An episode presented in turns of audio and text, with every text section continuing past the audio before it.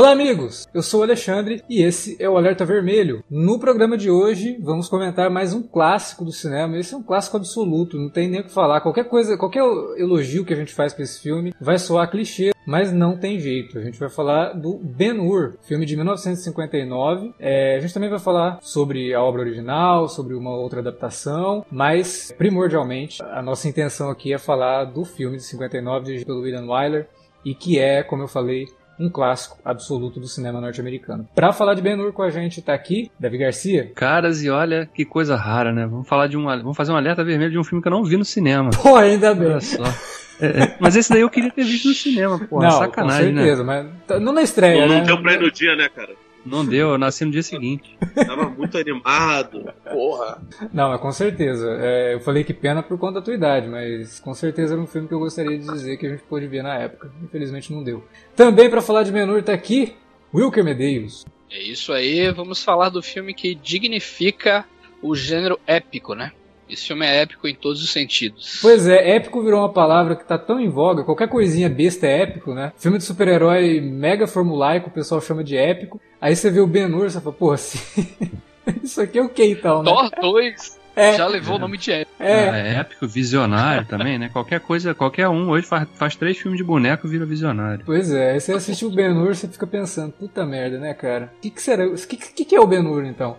Também para falar do filme tá aqui com a gente, Felipe Pereira. Eu só queria dizer que Rodrigo Santoro não é Jesus. O Doutor Destino do, do, do quarteto do Josh Trank, Josh Trash, não é o Messala, pelo amor de Deus. eu não vou falar mal do, do, do Ben-Hur do, de 2016 porque eu gosto do ator, apesar de dele estar tá péssimo no filme. Gente, é, é Ben-Hur com N, tá? Não é... Esquece que a, o Prime Video colocou lá na minissérie que é um Ben é, deve ter, deve ter sido é. deve ter sido corretor ortográfico. O cara escreveu Ben. Ah, provavelmente. provavelmente. Ele subiu cara, a descrição no iPhone, né? Pode ser. É, não. não, e pior que só como só tem dublado, poderia ser moderadamente Ur, né, em vez de Ben. Logo depois da vinhetinha, a gente volta para falar de Ben Ur.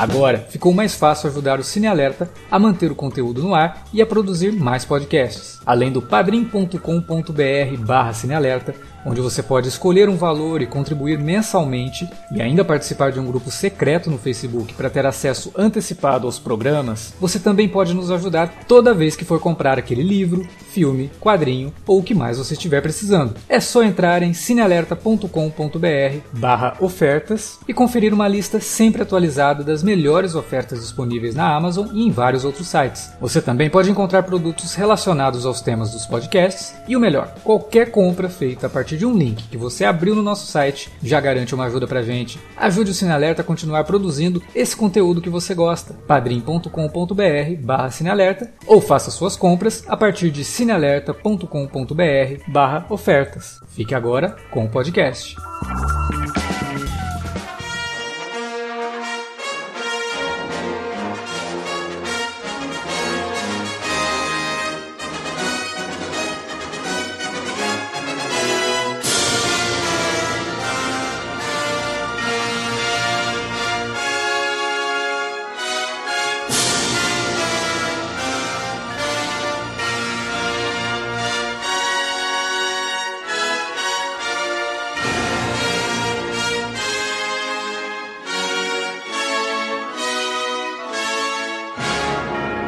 Como eu falei ali no começo, a gente vai comentar um pouco das origens, né, de onde que veio Ben-Hur e também sobre uma outra adaptação cinematográfica que saiu na época do cinema mudo ainda. Mas como a gente vai falar, como eu falei, principalmente da versão de 59, tem uns números aqui sobre a versão de 59 que já dá o tom do que, que é esse filme, do que, que ele representa para a história do cinema, né? 100 mil figurinos, 8 mil figurantes e 300 sets. Cara, a, a, a escala desse filme é algo absurdo.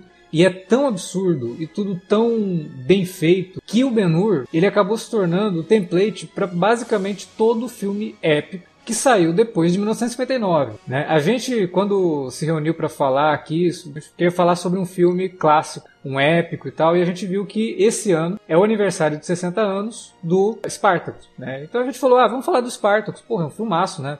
Filme épico também, dirigido pelo Stanley Kubrick com o, o, Kirk Douglas, maravilhoso. Só que a gente foi analisando e foi chegando perto do momento de falar sobre o filme e a gente percebeu que estamos na Semana Santa, né? E vamos lançar esse podcast no, na semana pós-Páscoa. É a chance de falar de um filme que, por mais que não tenha uma data redonda de, de comemoração, de nada, mas poxa vida, é o Ben-Hur, né? É o filme, assim, que entrou pra história ah, do cinema com uma quantidade absurda falar, de Oscars. A gente vai falar é, ainda esse ano, provavelmente, Sim. sobre o Spartacus. Não, mas também não, não tá tão longe assim de uma data redonda, né, cara? Que foi, ele foi lançado em novembro de, de 1959. Então é, tem um pouquinho é. mais de 60 anos, né? É, no Brasil ele foi lançado em janeiro de 1960. Então a gente pode dizer aí que dá para comemorar o aniversário de lançamento no Brasil. É um filme gigantesco, né? Porque é, é, eu lembro que Antes de eu assistir o filme, e eu até já contei essa história de ter assistido Ben-Hur em algum podcast, tem um texto meu sobre isso também aqui no Sem Alerta, que assistir o Ben-Hur para mim foi um momento de transição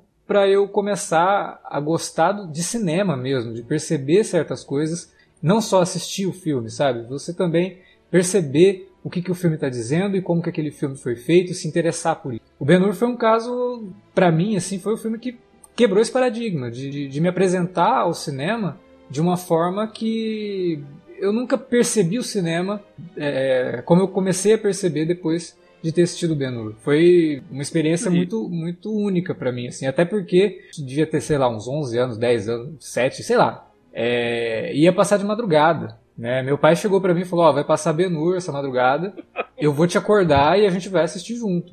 Porque ele viu Vai amanhecer junto vendo, vendo é, Exatamente, porque eu acho que ia começar umas duas, três horas da manhã, foi até às seis. E ele. E meu pai viu. Né? Meu pai viu o Ben-Hur no cinema. É, e ele queria que eu assistisse, queria me apresentar o filme. E foi uma experiência, primeiro, com uma criança, né? O pai chegar e falar, ó, oh, vou te acordar de madrugada para ver um filme.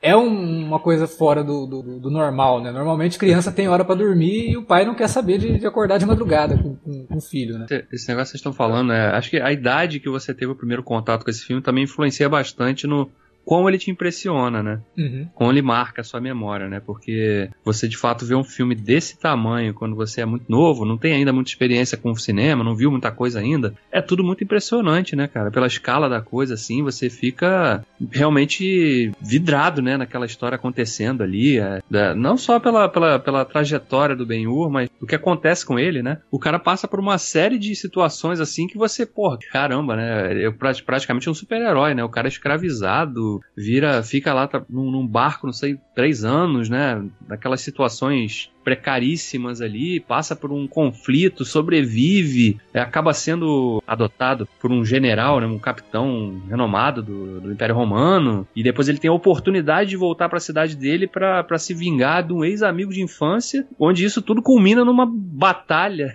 No, na verdade é, uma, é um jogo, né? Uhum. Que você tá ali com aquelas bigas na, naquela sequência que é inesquecível, né? Uma sequência que nenhum dos remakes que tentaram fazer da, dessa história chegou aos pés, né? Então não, não. é tudo realmente fica na memória quando você tem a primeira lembrança de, por mais que você sei lá, eu tinha 10 anos e eu não vi o filme todo, vi um pedaço do filme, mas o pedaço que eu vi eu vou lembrar, sempre vou lembrar dele. Quando falar em Ben-Hur, eu vou lembrar de alguma coisa desse filme. Os remakes não, mas a versão de 25, eu tô, eu tô terminando de ver ele enquanto eu tô conversando com vocês. A, a, assim, é filme mudo, né? Então, tipo, tem, tem música, evidentemente, mas, mas tá no, no, no, no mudo aqui. Cara, é sensacional. É. É tipo, você percebe. Primeiro porque teve, acho que o, o Alex até quer falar mais, mais profundamente sobre isso, teve acidente com os bichinhos, né, na época. E, cara, assim, tem, tem close, tem câmera nos cavalos, sabe? A, a, a, a biga rolando e, sabe, a, a câmera colada com, com os cavaleiros é tipo muito, muito louco, muito bom mesmo. E outros momentos também do, do, do filme de, de, de 25. Mas é fato, cara. Parece que, que tem uma, uma aura em volta do filme que impede que qualquer pessoa que tente mexer na mitologia e no, no, no, no conto, né, do, no conto não, na história que o Leo Wallace contou no livro, possa chegar perto do, do quão épico de fato é isso daí, né? Sempre atentando para a ideia original da palavra épica, né? não essa, essa, essa corruptela aí que o pessoal usava, que virou slogan de, de feira de nerd. Complementando aquela questão que o David estava falando, é, eu, te, eu já tenho uma, uma impressão até mais mais, sei lá, assim, mais impactantes, porque nem, nem pela questão da gente ter visto quando criança e tal. Eu acho que com a nossa experiência e com tudo que a gente viu, principalmente do, do cinema dos últimos 20 anos, que, que produz poucos épicos marcantes, né? De fato épicos, né? Falando assim. Sim. Mas quando a gente faz essa comparação, cara, você já tendo a, o conhecimento de cinema, você já conhecendo muita coisa, já tendo tido acesso a muitos filmes do, do gênero e tal, você ainda fica muito impressionado, porque eu não consigo, assim, tudo bem que a gente pode comparar com o Cid, com os Dez Mandamentos também, que são filmes sim, sim. muito impressionantes desse ponto de vista. Pô, mas eu não consigo conceber nada perto disso aí. Para mim hoje, se alguém me falasse qual é o filme que é impossível fazer hoje, eu diria que esse filme, velho. Porque os caras não iam gastar sabe, metade do que gastaram. Colocar Ou então, no, não é nem a questão da. Colocar conversão, valor, né? Não, é falar de conversão, assim, porque na época ele custou um valor que, pra época, era impressionante. Milhões, né? o, o de 59? Sim, né? Por aí não foi? Não, 16, milhões? 17 milhões. Foi 16 a 7, né? É, e, naquela época, e naquela época a gente tinha. Você tem que ter consciência que, por exemplo, é, uma Coca-Cola era 10 centavos, não, lá, 5 centavos. Não, é exatamente. o que eu falo assim de conversão pra época é você imaginar o que, que hoje seria esses 16 milhões. Seria, sei lá, 450 milhões hoje. Né? Porque 16 é. milhões naquela época era algo totalmente improvável de um estúdio colocar num filme. Né? Ele acaba gastando isso porque os caras constroem tudo. Depois a gente vai entrar nos pormenores de. Mas isso que o Wilker tá falando é bem verdade, assim. Tanto que a minha esposa nunca tinha assistido. E ela assistiu agora, que eu fui rever para poder fazer o podcast. Na cena, depois a gente também vai comentar mais sobre essa cena, mas na cena da batalha no mar, por exemplo, ela olhou assim e falou: Peraí, de que ano que é esse filme? Eu falei: 59. Ela, caramba, é muito bem feito. Eu falei, é, pois é. É que você não viu nada ainda. Não chegou nem nas bigas ainda. E o Felipe comentou do 25. Eu também acho um filme muito impressionante sim, também, sim. muito impactante. Saiu uma edição aqui no Brasil, uns 10 anos atrás, sei lá, que tinha quatro DVDs e um deles era justamente esse filme aí, de 25. Muito foda. Só que tem um, um acho que é a primeira versão que fizeram, acho que é de 1907. É, todos esses filmes do Ben-Hur, né, que, que no caso foram três, né, até chegar no 59. Mas todos eles foram, tiveram certos marcos, cara. Esse filme de 1907 aí, ele deu um probleminha que o, o autor teve que ir atrás é a família do autor, na verdade. direitos e tal. É. Foi a partir desse filme começou no cinema essa questão de tipo, se você vai fazer uma adaptação de cinema, você tem que pagar o cara que fez que que é o autor, tá ligado? Sim, é, então, não, cada, já cada existia filme... isso, mas o problema é que é o seguinte, os caras compraram os direitos do Lee Wallace, né, que foi o general lá da Guerra Civil Norte-Americana que escreveu o Ben-Hur, ele vendeu pro teatro. Aí os caras que compraram. Pouco, né? É, em 1888 ele lançou o livro, e em acho que 90 é. e poucos ele, ele comprou. Ele, ele vendeu os direitos. Os caras que compraram o direito para teatro venderam para o cinema, aí não pode, né? Porque o cara ele não, é. ele vendeu, não foi para você sabe que ele não queria vender, né? Sim, ele exatamente. Tinha, ele tinha total receio. Primeiro ele tinha receio da que ele, ele. Cara, essa história é impossível de adaptar pro teatro e tal. É. Mas investiram uma grana pesada lá, parece que a peça até na porque, época. Até porque nos anos 90 lá rolou essa, essa peça do teatro, o pessoal queria fazer um musical grunge aí. Realmente não tinha como.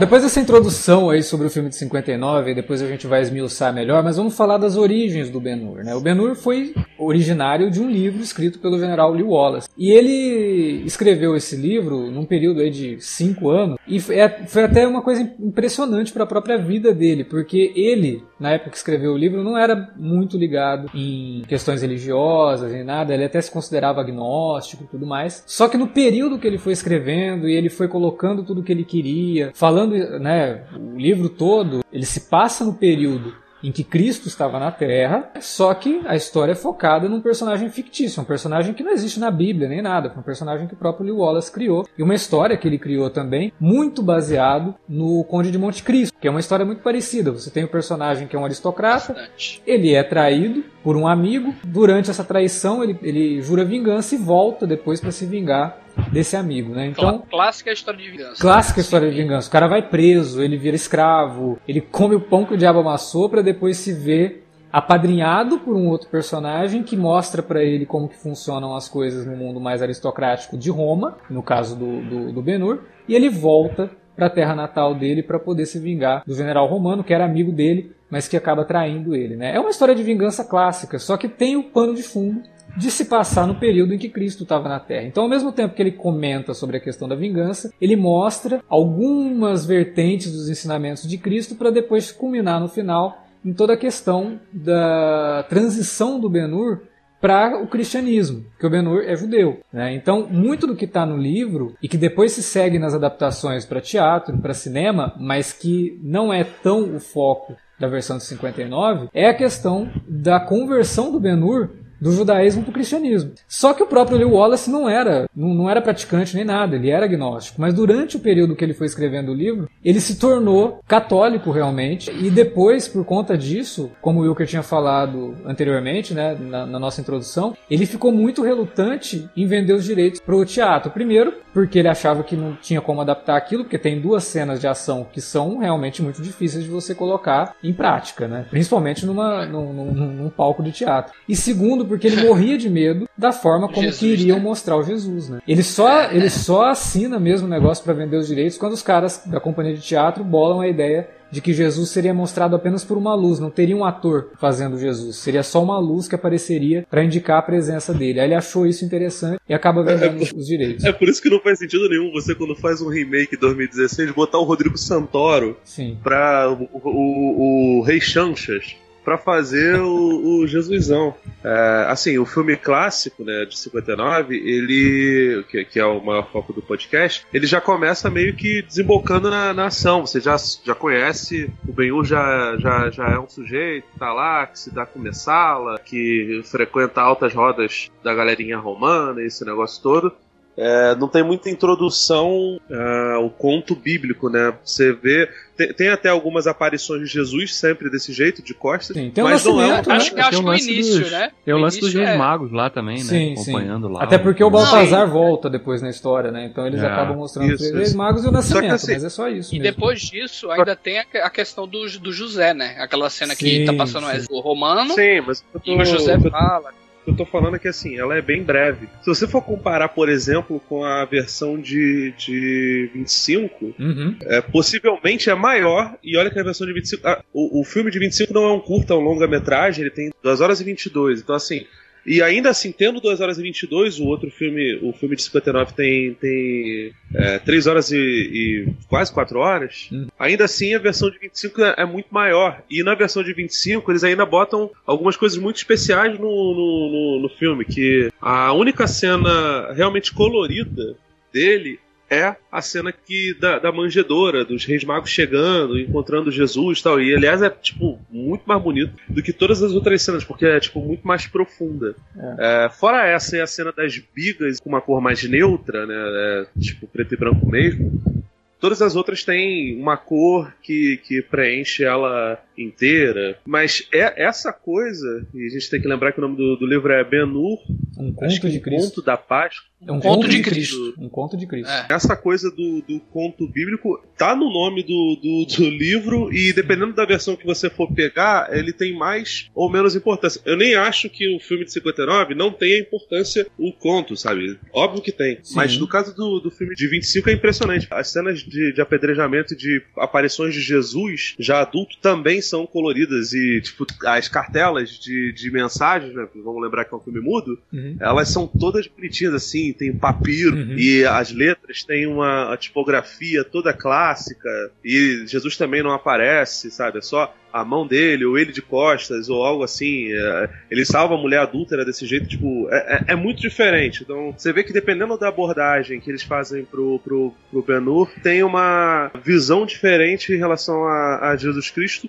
e ainda assim muito reverencial. Sim. É, uma personagem no filme, que é a Esther, no filme de 59, que eu acho que ela traz bastante esse apelo religioso, porque ela é uma personagem que acredita muito, né, e tá vivendo bastante, principalmente da, da cena lá da, das oliveiras e tal, e e o final do filme é bastante religioso nesse sentido. Mas eu acho que esse respeito e a forma como eles, eles filmaram Jesus, né? E em determinados momentos e tal, eu acho que trouxe uma, uma decência, sabe? Uma, uma, uma, aura tão poderosa assim que até que não acredita, né? Você. Exatamente. A forma como o William Wiley coloca ali o personagem, Jesus, assim, em determinados momentos e tal, é muito impactante, sabe, cara? É, é eu, eu, eu sei que, que, é tudo construído para aquilo, né? Mas. É, eu acho que o que funciona na versão de 59 nesse sentido é justamente dela se distanciar, de focar muito na conversão do Ben-Hur, assim, porque o que, que o, o filme de 59 acaba trazendo com essa aura de Jesus e dos ensinamentos da filosofia, é toda a questão do respeito ao próximo, do perdão, né, da forma de viver sem o ódio. Ele é muito mais focado na mensagem do cristianismo do que na religião em si. É, é, porque então, eles vão criando momentos, né, Alex? Exatamente. Por exemplo, tem uma parte que, que, que o Ben Hur ele tá com muito ódio, com muita. Aí a Esther vem e já diz: ó, tem um cara Exato. que é tá por aí, um é comunista. É tem um comunista aí que tá espalhando que a gente tem que amar os inimigos, que, né? É. Esse lance que vocês falaram da, de não ser tratado com um aspecto religioso, mas até porque não existia, não era, não era uma religião, né? Então era, ah, não, era só sim. alguém é, mas falando. No, é, mas no filme de 25 que... fica muito clara a questão da conversão, sabe? No de 59, o Ben-Hur ele termina de um jeito que sim, entendi, vou seguir essa mensagem, mas não fica naquela coisa de que, ah, não, agora o judaísmo, não sei o que. Não, ele é. permanece fiel sim ao que ele é, sabe? Agora é tem muito mais homem que discípulo, né? É, ah, exatamente. Ah, para voltar um pouco para a gente não perder o foco da questão da peça de teatro, o Ben-Hur, como a gente falou, né, já deu na introdução lá que teve um filme em 1907, teve de 25, que são grandes espetáculos, mas a peça de teatro da época era algo estrondoso também, também era um grande espetáculo. Eles conseguiram montar tanto a cena da batalha de, de navios quanto da, a cena da corrida de bigas de uma forma que ninguém imaginava poder ver aquilo ao vivo, é, com tecnologia, entre aspas, aí, com que eles tinham na época, com roldanas. Era, a corrida de bigas era impressionante, cara. Era algo Os impressionante. Os caras colocavam era muito foda aquilo ali. Mas o mais legal, né, é que nem sempre dava certo e teve um, uma teve uma corrida de bica, teve uma corrida que o Messala ganhou. Porque deu um erro, um problema lá no movimento da, da, das polias. E aí o Messala passa na frente do Benur e ganha a corrida. Aí ficou todo mundo um olhando pra cara do outro. E agora o que a gente faz? Não, segue o jogo aí. Aí, tipo, Benur ganhou. Mas... Muda, Dá mais uma volta. Dá mais uma volta. É melhor de três, é melhor de três. Mas eu acho que a coisa era tão grandiosa que não deve ter atrapalhado a experiência de ninguém ter visto isso na época. Mas quem tava na coxia com certeza riu muito. Com, com certeza deu muita risada. O cara ficou desesperado, né? Alguém foi demitido. Essa coisa da gente falar de grandes produções e custo muito alto assim, isso não era muito comum, cara, na época. É, poucos estúdios, na verdade, é, se atreviam a fazer isso. A Cleópatra, quando foi lançada lá pela Fox, e foi caríssimo também, quase faliu, cara, a Fox. Exatamente, exatamente. E a MGM, é, ela, ela, eles já tinham falado, ó, se esse filme não der certo, já era. Não, já era produtor. É, pois é, o, o que foi algo, foi algo parecido que aconteceu com o de 25. Você tá falando de números, né, que a produção, a produção de veículo lucrou 15 milhões de dólares na época uhum. e valores convertidos para hoje daria aí na casa de 125. 125, 130 milhões. É, mas Ou não, seja, um não orçamento... exatamente. Quando, quando, você fala de valor convertido, é pelo, pela valorização do, do, do, dólar, né? Mas a gente não pode esquecer do valor é, representativo, né? Porque na época, não, sei lá, fazer um filme. cinema hoje o que se trata cinema naquela é, época. Você fazer né? um filme de 2 é, milhões é, naquela época não, é da mesma, superprodução. É da mesma forma, da mesma forma, mal comparando, é quando a gente chega em 97 e anuncia que o James Cameron estava gastando 200 milhões no filme. Então Exatamente. nunca ninguém tinha gastado 200 milhões no filme. É. Então essa é a proporção que se tem que se fazer, né? Você, naquela época, você devia, os orçamentos de filme não deviam passar da casa dos 5 é. milhões de dólares. E outra, grandes filmes. a diferença é que o James Cameron filmou num tanquezinho lá, né? Os caras filmaram no oceano, né? Pô. É, não, o Ben-Hur de 59 é tanque também, calma, não, não, é tanto assim não. O de 25 é no, no, oceano mesmo e deu problema pra caramba lá. De 25 os caras construíram dois navios em tamanho real. a galera teve alguém mesmo lá ou só passaram mal, cara? Cara, dizem que não sabem. É, eles não, não, não têm um número exato, assim, porque o que aconteceu foi o seguinte. Cara, tinha é, cena... Eu tava lendo a respeito disso aí, foi foda. É, não tem nada, assim, realmente confirmado de que morreu, mas eu vou te falar, cara, deve ter morrido, porque... É... não, é... Cara, né? Não, porra, os caras filmaram no oceano, não foi num rio, sabe? Foi no oceano, que é um troço... Literalmente no oceano. É, literalmente no oceano. É, é revoltoso. Aí acontece um acidente, começa a pegar fogo os dois navios, e a galera que tava lá dentro, que eram os figurantes, pularam todo no mar. Só que vários deles não sabiam nadar. Então, porra, você imagina que o cara não sabe nadar. Tem um navio gigante pegando fogo do teu lado. Velho, o cara, quem entra em desespero ali acaba, sei lá, velho. Eles não falam, vivem fugindo desse assunto mas eu não boto minha mão no fogo, não. Até porque, ah, assim, cara, mas... praticamente ninguém. O, o, o Davi, no, nas internas aqui, brincou falando, perguntando pro Wilker quem era o, o ator de 59 que ainda tava vivo. Cara, se em 59 teve uma pessoa da produção que tá viva, talvez, sei lá, algum extra ou qualquer coisa também esteja, você imagina de 25. Mas ainda assim, é um filme da MGM, cara. E porra, cara, a MGM tem. É, é, é a instituição que ficou e que poderia responder sobre isso, sabe? Ah, mas eles não. não, Pô, mas se você. Se forem parar, pra, forem pra parar pra, pra, discutir essa questão de será que alguém se machucou seriamente? Será que alguém morreu? Até não, no filme de 59 não... mesmo, você vê algumas sequências sim, ali, principalmente sim. na das bigas. Fala, não é possível, não, esse cara se machucou nisso não, aí, não é possível. Tem uma cena. Tem a cena que, por exemplo, o Ben Hur salva. O cara que é padrinha ele, né? Que é o cônsul. Que primeiro ele joga uma, uma lança no cara e tem outro cara junto com esse cônsul. Aí ele pega um, uma tocha de fogo e mete na cara do cara, velho. o Charlton Heston literalmente mete Sim, no peito do essa cara, cena, cara. Essa cena é muito impressionante, cara. Eu, eu não lembrava dela. Quando eu revi agora, eu, eu tive que voltar. Falei, não, não é possível. não pode ser, cara. Aquilo ali dá até pra pensar que rolou uma trucagem de câmera ali e tal, botaram é, não, um boneco na hora. Certe... Não, não, boneco não era não, era um cara mesmo. Mas com era. certeza devia ter ali uma máscara. Né? Nosso querido Charlton Heston não era fácil, né, cara? Cara, mas assim, o, a versão de 25 teve essa questão do, do, dos navios, que foi algo grandioso, mas problemático, e que custou muito pro filme, né? Porque quando o filme começou a ser produzido, esse de 25, ainda não era MGM. Era só metro. Durante o processo de filmagem do filme, que teve que ser paralisado porque estava na Itália, a MGM se tornou a MGM. Os, três, os outros dois estúdios se juntaram a Metro, o Goldwyn e o Mayer, e formaram a MGM. E aí o filme estava parado, eles não sabiam o que fazer com isso e deram continuidade. Falaram, a gente herdou isso da, da, da, Metro, vamos, vamos continuar e vamos fazer. O filme também ultrapassou em muito os valores da época, sabe? Era um filme, é, para 1925, se fazer um filme de, sei lá, acho que ele custou 3, 4 milhões, era muita coisa. Ele nunca conseguiu se pagar direito. Porque, como o Wilker tinha lembrado, né? É, uma Coca-Cola em 1950 e poucos era, sei lá, 15 centavos. E o ingresso para cinema era algo muito barato. Então o filme, para ele conseguir se pagar, tendo custado 4 milhões, milhões, naquela época, 1925, era praticamente impossível. Ele conseguiu só fazer algum lucro cinco anos depois num relançamento. Que eles até rodaram umas cenas diferentes, colocaram trilha sonora, e relançaram o filme numa época que já estava começando a sair os filmes falados. Chamaram o pessoal do teatro e botaram minha sala ganhando também.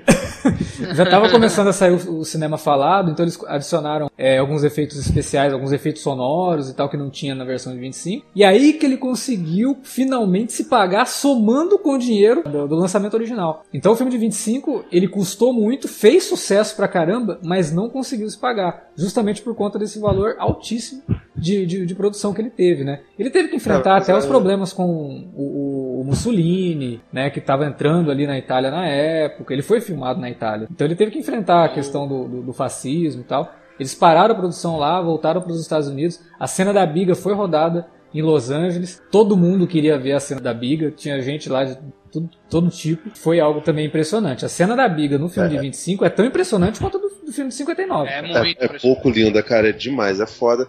E assim, cara, é, é um filme à frente do seu tempo, de fato, cara. Todo o lance de você gastar tanto dinheiro é um negócio que realmente era sem precedentes, cara. Eu não acho que ele seja exatamente, ah, se não fosse esse Ben-Hur, não existiriam blockbusters na, hoje em dia, né? Sei lá, muita uhum. gente convenciona a falar que o primeiro blockbuster era o Tubarão do, do, do Spielberg, e provavelmente era, enfim. É. Acho que a, a, disputa que, sinceramente, vale mais pelo estudo do, do, do caso do que pela resposta em si. É. Mas mas, de, de qualquer forma, cara, é, é, um negócio assim que, que, que não tinha precedentes e poderia sim ser um protótipo do que seriam os filmes épicos é, depois disso. Né? Se não fosse o, esse filme, provavelmente toda a sorte de filmes que o próprio Charlton Heston é, protagonizou, e assim, a gente já, já, já tem é, alerta vermelho de Planeta dos Macacos, a gente fez alguns até de spoiler da, da, da, da trilogia do, do, Matt Reeves e tal. No caso do Planeta dos Macacos, a gente tem que lembrar que o Charlton Heston já estava em, em queda na carreira. Não lembro se vocês no, ainda não era do, do, do, podcast chegaram a falar sobre isso. Não, a gente, não, a gente não gravou sobre o Planeta dos Macacos original. É, o é Charlton Heston. É, ainda não. É até uma falha nossa, a gente ainda precisa fazer esse programa. Ele já não era mais o grande Charlton Heston que foi na época dos Dez Mandamentos. Né? Não, ele estava na verdade, num movimento semelhante que aconteceu com o Marlon Brando no caso do, do, do Power Boss lá. Ele já estava numa, numa queda de carreira e depois do Poderoso Chefão, o Marlon Brando começou a, a receber mais convites bons e teve uma, uma revivada no carreira como John Travolta no Pulp Fiction, é, mal comparando, seria o que aconteceu com o Charlton Heston no Planeta dos Macacos. No caso do Ben-Hur, ele tava no auge mesmo, sabe? É. Porque assim, muita gente reclama, ah, ele é canastrão. Eu, eu sinceramente, não consigo achar. Eu não, nunca achei ele, tipo, tão bom quanto um James Dean, quanto o Marlon Brando, quanto alguns outros atores, principalmente os atores ele do... Ele é de outra do, escola, do, né, cara? Esses do, caras do já são modernos, né? Então... Sim, mas, mas, cara, mas ele é um ótimo... Dentro da escola dele, ele é maravilhoso, porque ele é um, um ator de característica mesmo, do, do machão, super poderoso, tanto que o, o próprio Planeta dos Macacos brinca com isso. O Dez Mandamentos é, também precisa muito disso para funcionar. Ele, aliás, é um outro filme maravilhoso. Eu uhum. acho, até hoje eu acho foda a cena da, da sarça ardente, o, a, a, revelação dos Dez Mandamentos no, no Monte Sinai, eu acho do cacete também, acho muito boa. É, os Dez Mandamentos ele já é da Hollywood mais clássica. O Ben-Hur ele é considerado por muitos estudiosos do cinema como uma reviravolta do que o cinema norte-americano se tornaria a partir da segunda metade do século porque ele já introduz vários elementos que não fazem parte do cinema norte-americano da época, sabe? A questão da utilização de sombras, uma montagem mais ágil, acaba introduzindo Mas eu acho que não no ali. sentido de atuações, né, Alex? Não, no sentido de atuações não, porque, porque ainda, ele não tinha, porque né? ainda é. é. é uma linha de atuação bem é. teatral, ali, sim, bem sim. Porque não tinha, gestual, não tinha realmente né? o, o que acontece depois na década de 70, por exemplo, ou até na década de 60 mesmo, trazendo novos atores, uma nova forma de, de interpretação. Mas o Ben-Hur ele é considerado assim como para muitos estudiosos como um filme que às vezes pouca gente fala nesse, nesse sentido do Ben-Hur, sabe? De ser um filme que pega Kane, né? É, porque ele, ele é um épico. O William Wyler, ele fala que ele chamaram ele para fazer o filme e ele falou, pô, nunca fiz um filme estilo Cecil B. DeMille, né? Eu tive a oportunidade de fazer o Cecil B. DeMille com o, o Ben-Hur. Só que ele não faz um filme do Cecil B. DeMille, porque se você pegar a narrativa, é, a forma de contar a história, o jeito até da, da, da, própria direção de fotografia, não tem muito a ver com os antecessores dele, com os filmes do Cecil B. DeMille, que eram os templates pro, pro, pro que é o cinema épico da, da época. Por isso que eu falei que depois do, do Ben-Hur, todo mundo queria usar o Ben-Hur como template. Né? Não dá para negar que até o Spartacus faz isso. É, né? ele é muito mais dinâmico, né, cara? Então, mas eu acho que ele ainda carrega é, outros pontos, como pr primeiro essa questão da, da linha de atuação que eu falei. Sim. Eu acho que muitos atores, principalmente I Heard, tá, tá bem presa ainda aquele estilo de atuação e tal ali. A trilha sonora é uma trilha que pauta bastante a grandiosidade do filme. E, e, ela tá muito ainda naquela pegada, sabe? Grandiloquente. Mais ou de, menos, mais ou menos. Exército chegando e tal. Mas saca? aí é que tá. O Miklos Rosa, ele fez um estudo de um ano, cara, para fazer a trilha sonora desse filme, que é coisa que até hoje ninguém faz, assim. O próprio compositor do, do Matrix, comentando sobre o Miklos Rosa, ele fala que pro Matrix ele teve 20 semanas para fazer a trilha sonora. Esse, para ele, 20 semanas é o recorde de tempo que ele teve para fazer um filme, porque normalmente ele faz em duas, três semanas. Né? O Miklos Rosa teve um ano. E ele foi pesquisar a música da, da, da, Grécia, porque não, não se tinha muita noção de como era a música romana, não se tinha muitos relatos de como que era, mas a música grega todo mundo sabia como era. E a, a Roma pegou muito da, da cultura grega, então ele achou que, pô, dá para usar a música nesse sentido. E o Miklos Rosa é tão inteligente que ele não coloca música em vários momentos do filme, inclusive na corrida de biga. Se de fosse antes... Okay se fosse Mas eu falei antes, narrativa, cara, né? Não, sim, narrativa. ela é aquela trilha grandiosa que é. a gente só não, vê no é, cinema tipo, dessa época mesmo. Isso não, sem dúvida exatamente, alguma. é um próximo meio assim, teatral. Vai começar uma cena, é. uma cena que precisa ser grandiosa. Ela tem que apresentar, se apresentar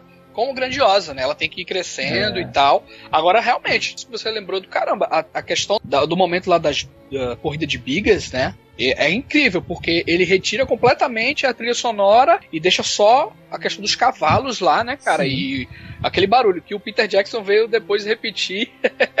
Não, Peter Jackson Anéis, né? não. A gente fala muito do cinema dos anos 60, é, como também um quebrador de paradigmas no sentido de dinamismo na, na montagem e tudo mais. E um filme que fez isso na década de 60 foi o Bullet que tem uma cena de perseguição, uma das mais clássicas da história do cinema, e ele não tem música, é só o barulho do ronco dos motores. Porra, em 1959 o cara fazer isso, na década de 60, beleza. Tava ali experimentando muita coisa, surgindo novas técnicas, tinha gente saindo da faculdade querendo fazer coisa diferente. Mas em 59 alguém fazer isso, não era o padrão, não. Então, muita coisa o Ben-Hur traz e acaba sendo utilizado até, cara, o Ridley Scott fala que ele assistiu o Ben-Hur antes de fazer o Gladiador, sabe? E você percebe isso assistindo o Gladiador, inclusive. O George Lucas é. fala que viu o Ben-Hur pra fazer a cena de corrida dos pods no, no episódio 1. Cara, eu lembro aí, disso aí. Aí também eu não precisava falar isso, que ele falando isso, ele dá, dá, dá uma decrescida no Benu. Mas, cara, eu acho que assim, o, o Benu, ele, ele aparentemente é bem um filme de transição de épocas. Por isso que eu acho que ele pega muito desses elementos que o Victor tá citando e outros tantos desses que você tá, tá falando. Porque, de fato, assim, tem muitos momentos, especialmente os emocionais, é, e aí eu acho que entra mais até no espectro da, da, da atuação que o, que o Wilker tá, tá lembrando tanto, que precisam evocar é, as coisas mais, mais teatralescas, né, cara? Uhum. E assim, nesse ponto, eu, eu, eu pego muito o que o, que o nosso querido Alfred Hitchcock falava, né? De maneira pejorativa, mas que eu acho que, que, que cabe falar, assim, evidentemente colocando né, to, to, todas as devidas proporções e, e avisando que, assim, isso não é uma opinião opinião minha, não, mas é só para demonstrar o quanto esse tipo de aspecto não necessariamente é tão preponderante numa, numa, numa obra grandiosa como é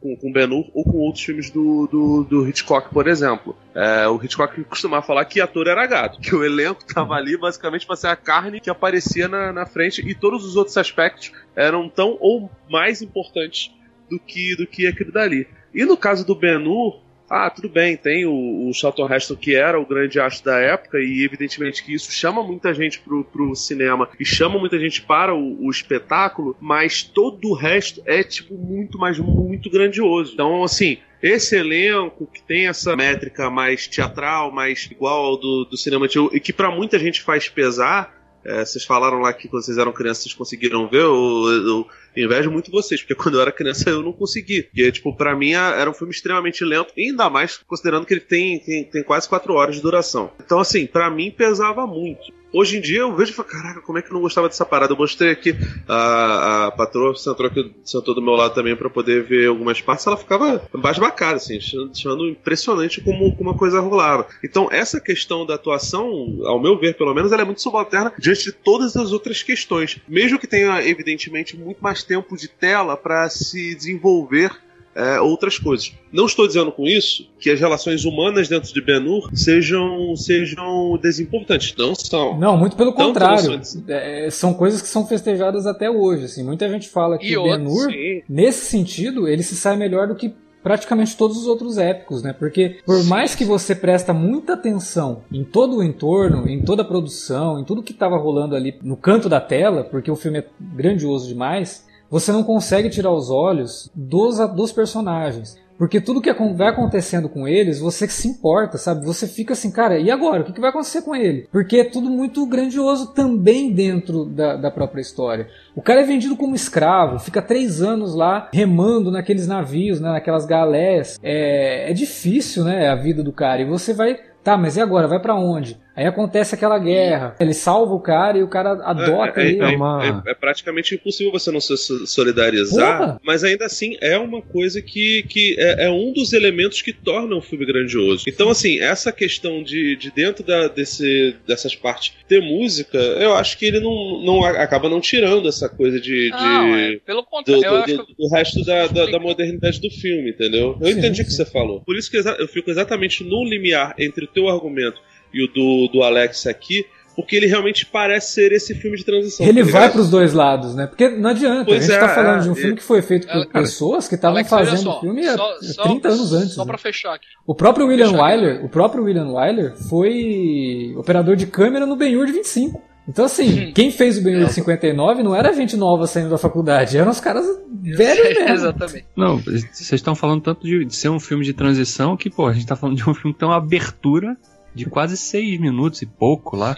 Você fica seis minutos só ouvindo a música ali, né? Não tem nada, não tem é, cena, isso, não tem nome Isso daí era normal para os filmes dessa duração aí que eles chamavam de road show. Não, eu né? sei, eu sei, é... mas depois, mesmo depois, filmes, filmes de duração tão parecidas quanto, não tinham mais isso. Só para colocar aquilo que eu falei, eu só tô assim mostrando meu ponto de vista da linguagem daquele filme. Eu acho que isso não tira o mérito do filme, entendeu? Não, eu acho que são filmes e filmes. Eu acho que essa linha de atuação, a forma que o filme é feito e até mesmo é, essas ideias, né, essas gimmicks aí de, de pausa, intermission e tudo mais. Na, na, assim, pessoalmente, eu consigo melhor, melhor ainda, consigo mais ainda, na verdade, me colocar para aquela época, sabe? Me uhum. remete a um, a um outro tempo, me remete a um outro tipo de cinema, a pessoas com outra, com outra Na verdade, tal, eu acho que tudo que tudo isso é só para dizer o seguinte: por mais que ele tenha assim muita coisa da época, você assiste o filme hoje e ele não parece velho.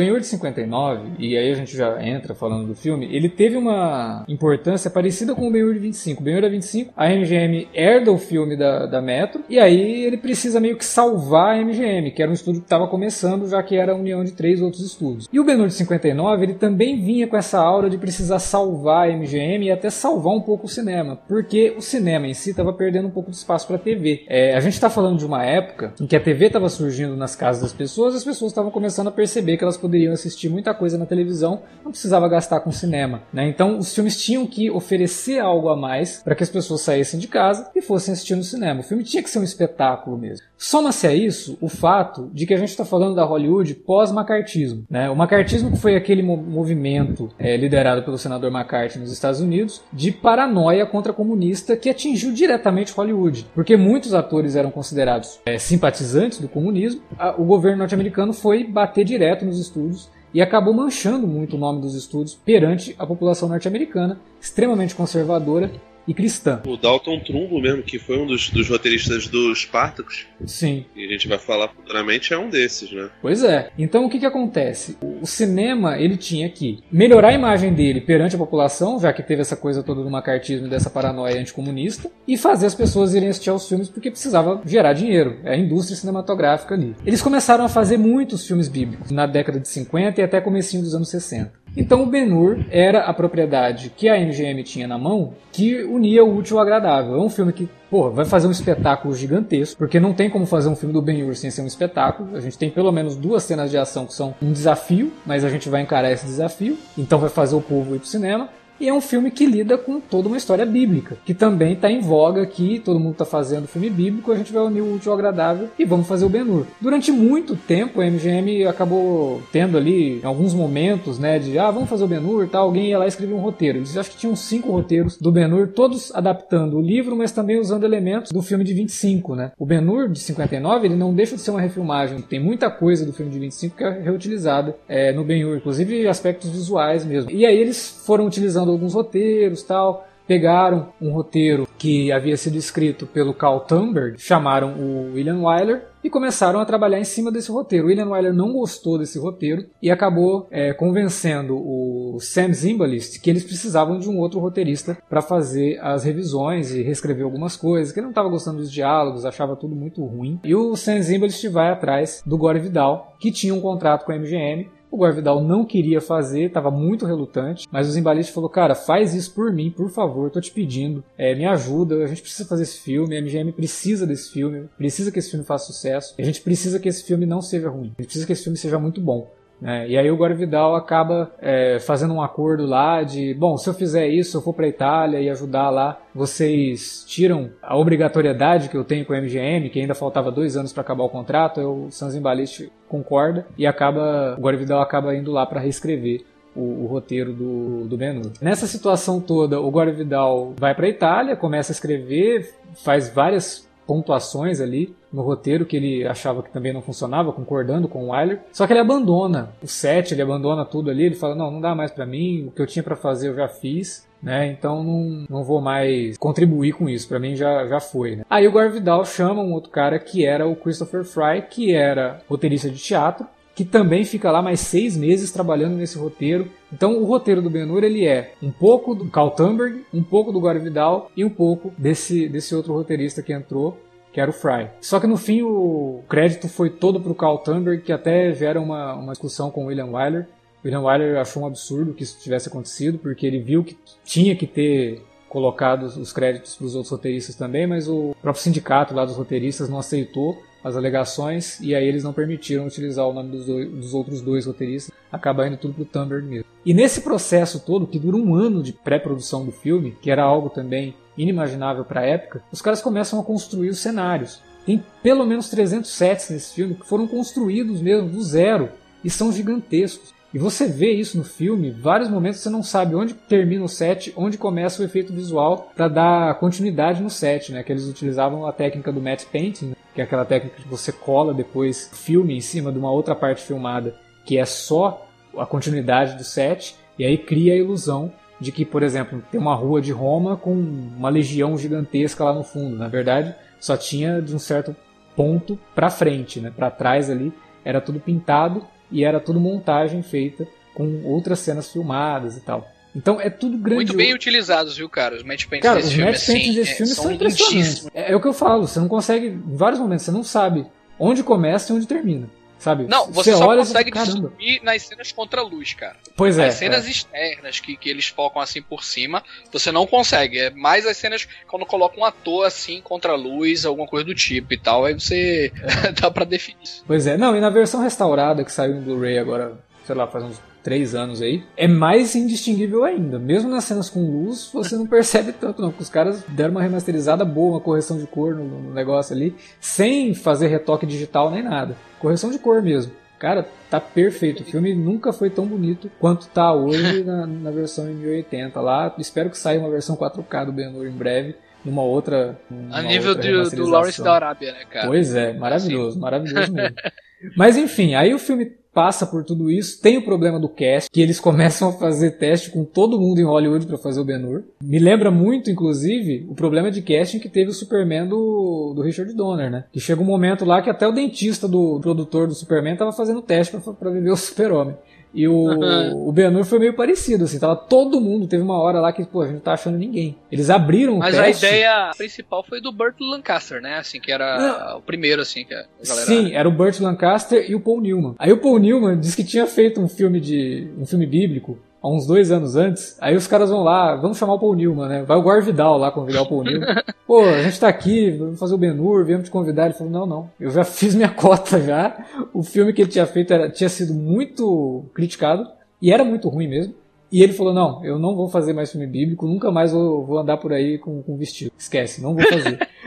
o Paul Newman nessa época, ele já tinha uma idade assim, boa para fazer o Ben-Hur, velho? Cara, ele era bem jovem. Ele, ele era bem jovem. É, bem jovem, é. né? Pô, 59, né? Caralho. É, mas, porra. O Burt não, né? O Burt realmente. É, o Burt já era mais velho, é. Ah, mas cara, mas o Ben-Hur devia ter 17 anos quando aconteceu tudo aquilo, tá ligado? É porque é. a gente. Os jovens daquela época são os caras de 40 anos de hoje, velho. É, e eles eram é emancipados muito, muito jovens, né? Com 17 anos o cara era realmente chefe de família ali.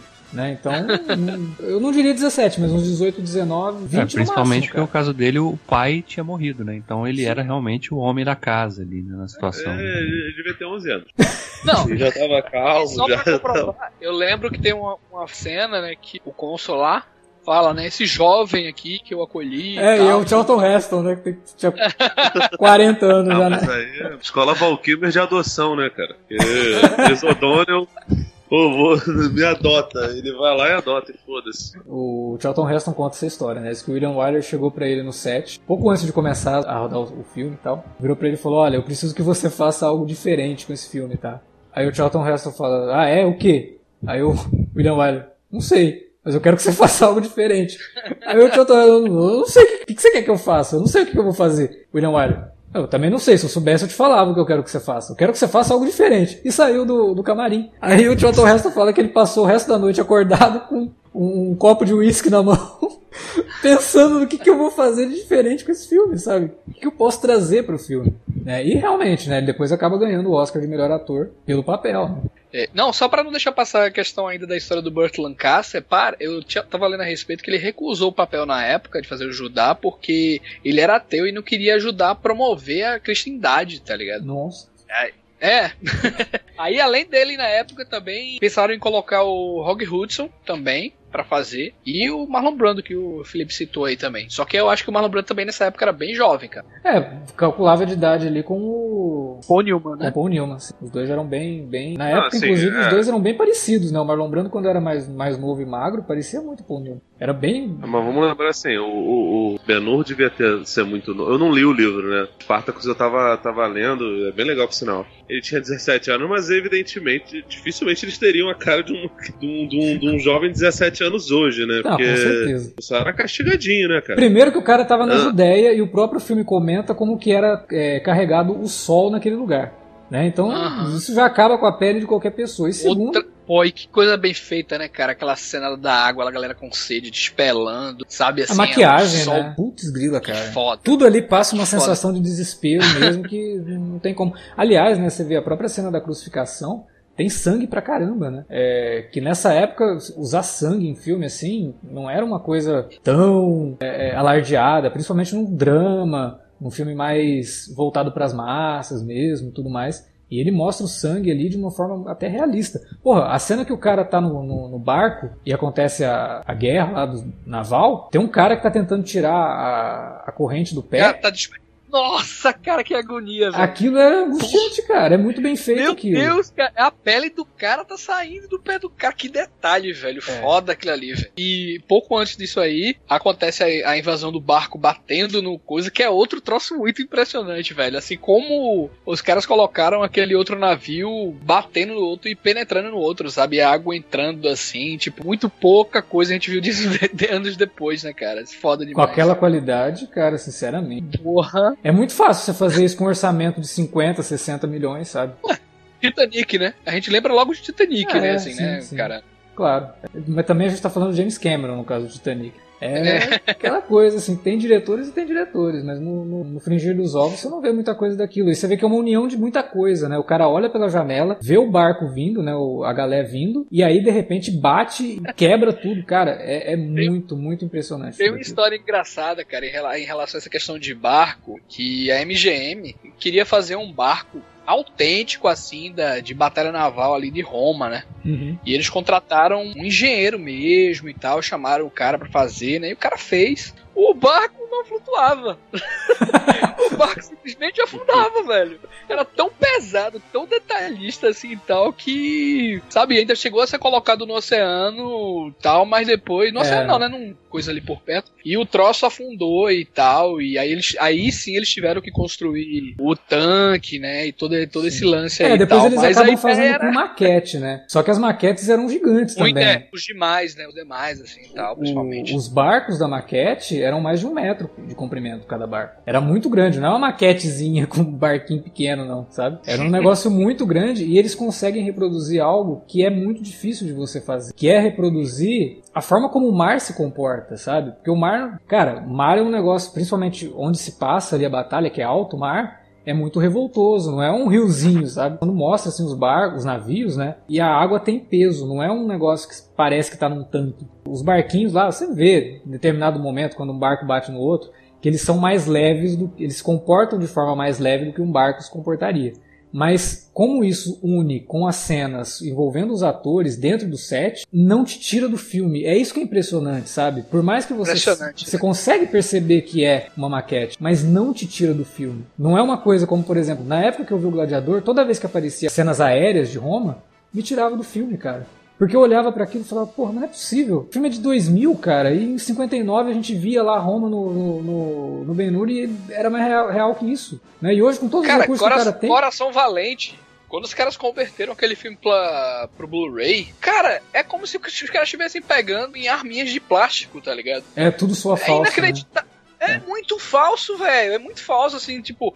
E hoje o Ben Hur, a, a, um mestrala lá no escritório com aquela lança lá, o cara mate-me, ele joga a lança e fura o armário Não, lá. Não, fura tão forte que a hora que o Messala vai tirar, ele até dá uma. Sabe? Ele vai tirar assim, tá preso. Caramba! Ainda bem que não pegou, né?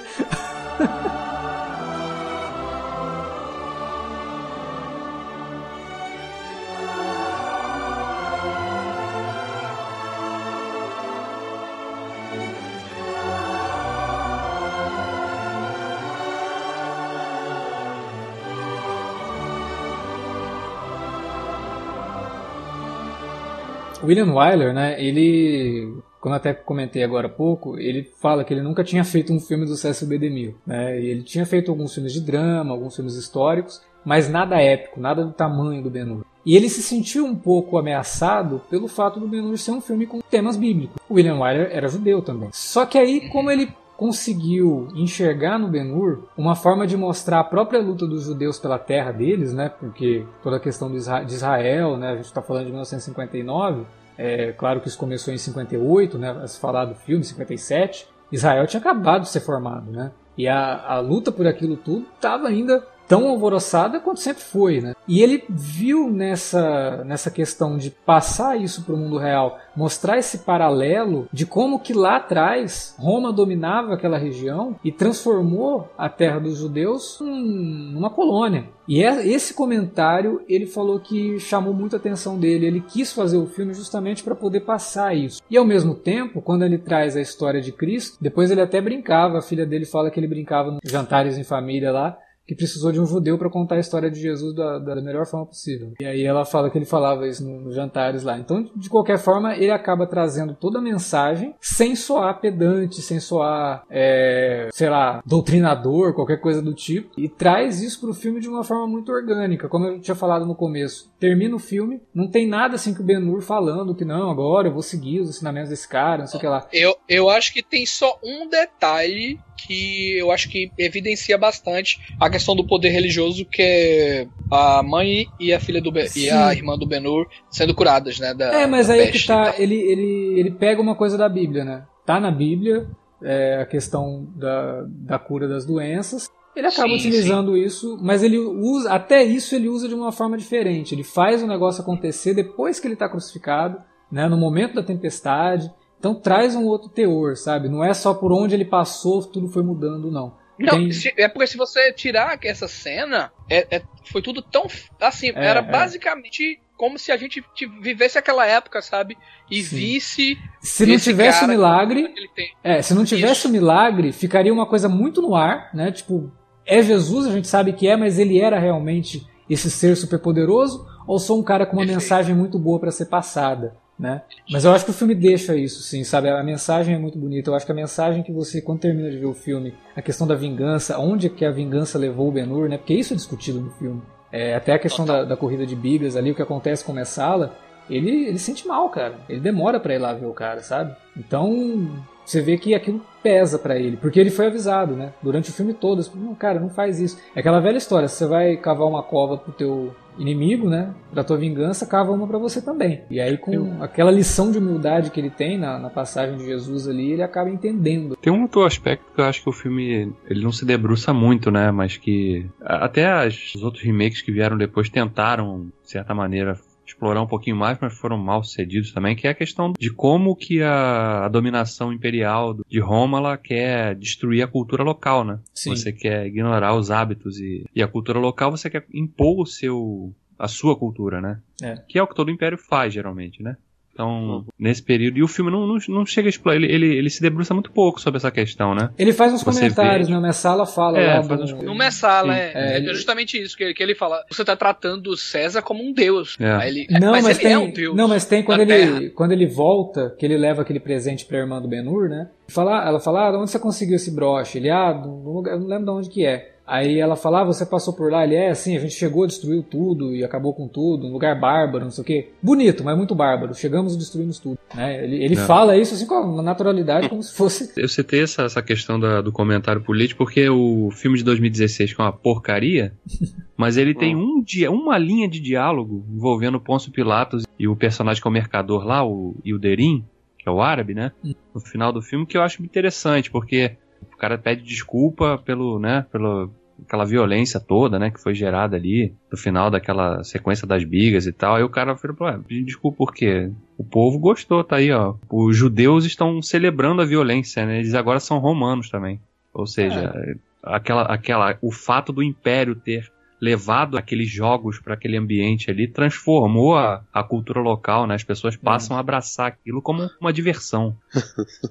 isso, é, isso é mais um comentário até do, do, dos Spartacus, né? O, eu não lembro, tem muito tempo que eu não vejo o filme do, do, do Kubrick do, do, do Man, mas que a série ela acabava se debruçando um pouco mais sobre isso. E o livro do Howard Fest também fala muito sobre isso, né? Que o, o Spartacus ele é um personagem trácio. Trácio é, seria hoje em dia a Bulgária, né? Uhum. Então ele, ele, ele fala um bocado mais, mais sobre isso. Mas eu nem sei se assim, eu não, eu não consegui ler o, o livro do, do, do Lee Wallace se tem muita coisa nesse não, sentido, mas provavelmente não tem, né, cara? Porque o Império Romano, ele muito uma medida de comparação, ele é como o Império Americano, né? Ah, e o próprio Lee Wallace, americano... como não estava muito ligado na, nas questões históricas e religiosas, assim, é.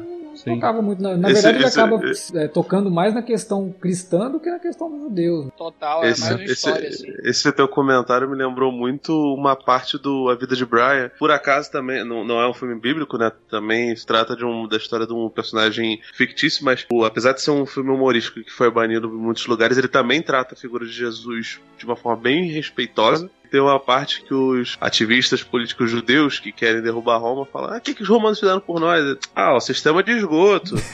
Não, mas fora isso, ah, a saúde deles também funciona. Ah, mas fora isso, não sei o que, as casas de banho, que tipo, a gente consegue ter higiene.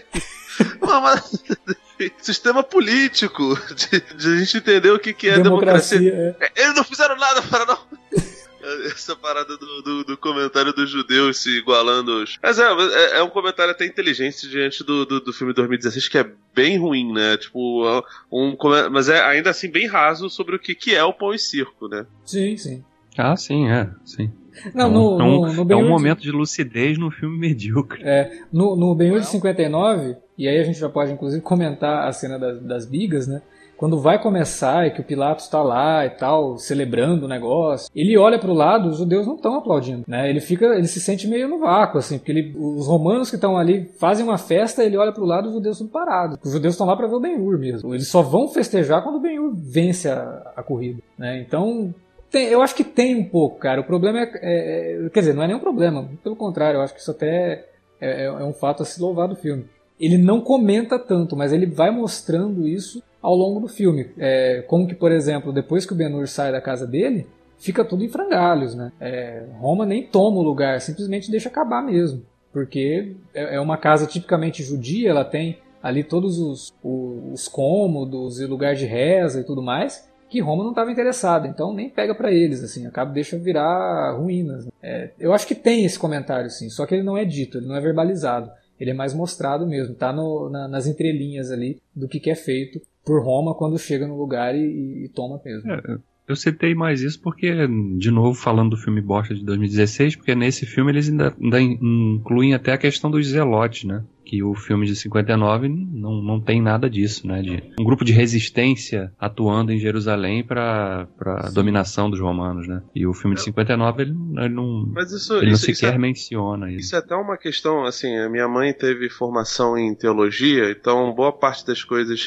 que se discutia na igreja eu acabei pegando de, de, de rebarba e... Assim, os zelotes, eles têm uma participação política, né? Tem até um, um, um discípulo de Jesus que é um zelote, é o Simão, Pra quem não sabe, Pedro, que é, que é um dos, dos apóstolos, dos principais apóstolos da igreja, também chamava Simão. Ele, é, ele foi chamado Simão Pedro, para distinguir principalmente o que seria a pedra sobre o qual a igreja, igreja primitiva seria, seria posta. Enfim, é, tem uma grande participação no Atos dos Apóstolos, que é um livro de Lucas, que se passa logo depois dos, dos quatro evangelhos no Novo Testamento, né? E tinha o Simão Zelote, que era um sujeito que, que tinha uma, uma participação política é, bem ativa. Eu lembro até que no, na, na, série da Record lá do Jesus, eles até exageram muito nisso, porque botam ele, tipo assim, pra ser muito mais ligado à política do que, do que qualquer outra coisa, e colocam Judas como um contraponto a ele, do, do, do sujeito que acreditava mais em política do que na divindade de Jesus. E assim, eu lembro que boa parte dos pastores não gostavam muito do alguns pastores, né, não gostavam muito da, da mensagem de Ben-Hur, basicamente porque não entenderam a questão dele, dele se prostrar diante do, do cristianismo, na visão deles, né? É, na verdade, só para poder curar a mãe e a irmã da, da lepra, sabe? Só que, assim, eles provavelmente não, não viram o filme até o final, ou então viram bem, bem desatentos, porque, é. cara, ele, ele, ele sequer tá, tá, tá, tá tentando alguma coisa, tipo, ele encontra Jesus por acaso, ele nem tem uma crença tão, tão forte, do, do, no caso, tá falando do filme do Charlton Heston, não sei como é que é no livro.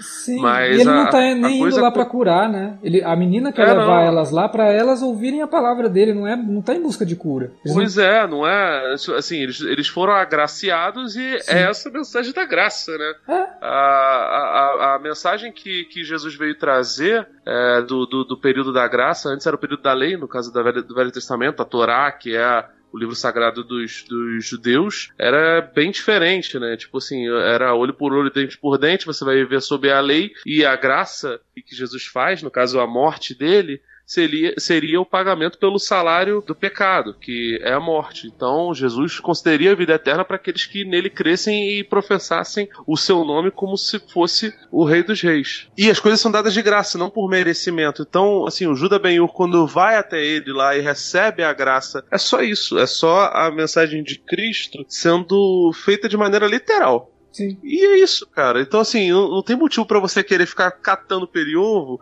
achando que, que você vai abafar. Não, nossa, porque ele foi para lá, ele, ele foi com algum interesse. Não, não até porque ele nem conhecia o cara, né? Ele nem, nem sabia. A menina que fala para ele. O que move ele mais é a curiosidade do fato dele se recordar de que no dia que ele foi tirado da casa dele, escravizado, ele recebeu ali um amparo ali, mesmo no momento Sim. breve, daquela pessoa. Sim. E aí ele relembra daquilo, pô, mas aquela pessoa que me acudiu hoje está sendo o perseguido. Sim. O que está acontecendo? Ele... Por que estão fazendo isso? Quando ele olha para ele, ele até fala: Nossa, eu conheço, eu conheço você, eu sei quem você é. Assim, obviamente não conhecia profundamente, mas ele, ele conhecia não de ouvir falar, mas de ter visto. Então, assim, assim ele realmente teve né? uma, uma, A atitude que ele teve, tipo, o eu sei quem você é, é justamente isso. Quando eu precisei, você nem me perguntou quem eu era, nada, foi lá e me deu água.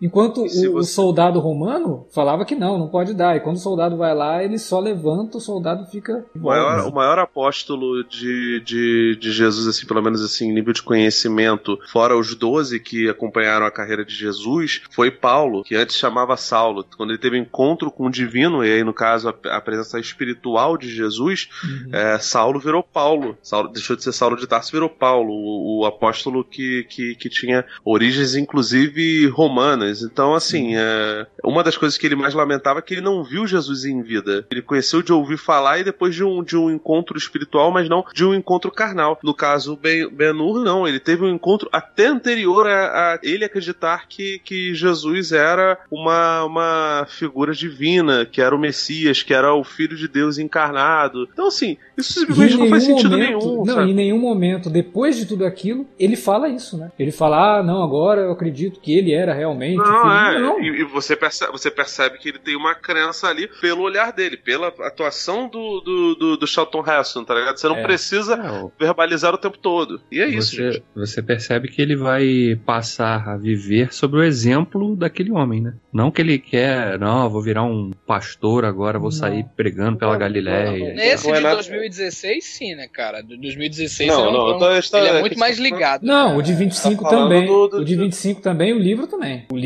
é totalmente é. nesse sentido, assim, de realmente deixar muito explícito que ele se converteu. Pois é. é o filme de 59 ele se diferencia dos outros justamente por conta disso. Quer dizer, não por conta disso, tem um monte de outros fatores que diferenciam ele.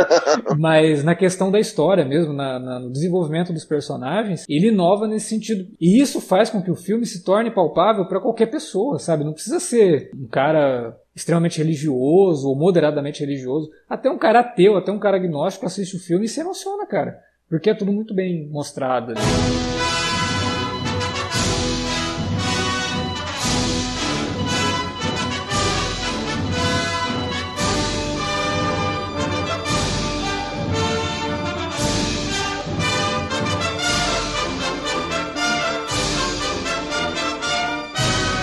E aí a gente não pode deixar de comentar sobre o grande feito do filme, que é a corrida de bigas é, utiliza muito da direção de fotografia. O filme foi filmado com câmeras de 65mm, que torna a grandiosidade de tudo extremamente visível. Você consegue ver muito mais Como coisas a gente perdeu, ali.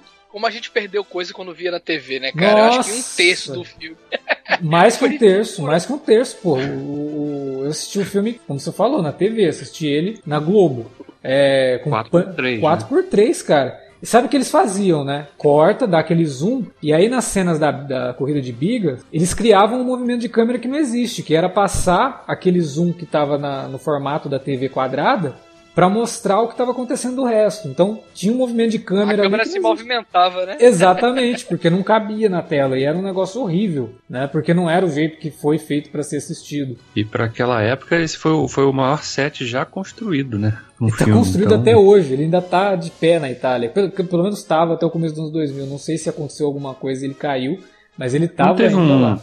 Acho que, eu não sei, cara. Teve, lembra aquela época que pegou fogo no, no Cinecittà lá? Ah, Ele foi construído ser. dentro do, do, dos estúdios da Cinecittà, né? É, eu não sei ser. se ele ainda continua de que ele foi destruído depois do filme, né? Mandaram destruir tudo lá, né? não, mas ele, o set estava lá. O próprio Ridley Scott, ele, ele, na época que ele foi fazer o Gladiador, ele foi para Roma, ele filmou o Gladiador em Roma.